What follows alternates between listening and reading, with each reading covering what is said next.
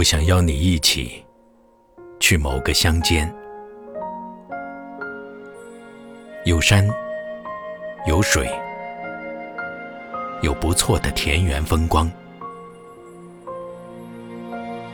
靠河边的农家，有宽敞的木质平台。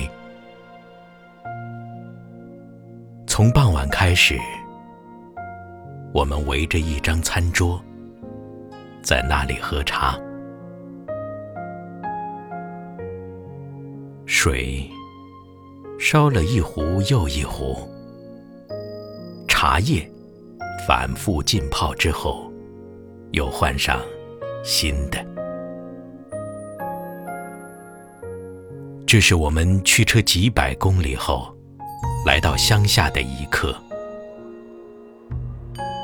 从江面吹来的风，抚慰着我们的灵魂。我知道，我们的手上永远都有抛甩不掉的琐事，如同水流下的岩石。当我抬头，朦胧的烛光映照出周围的一切。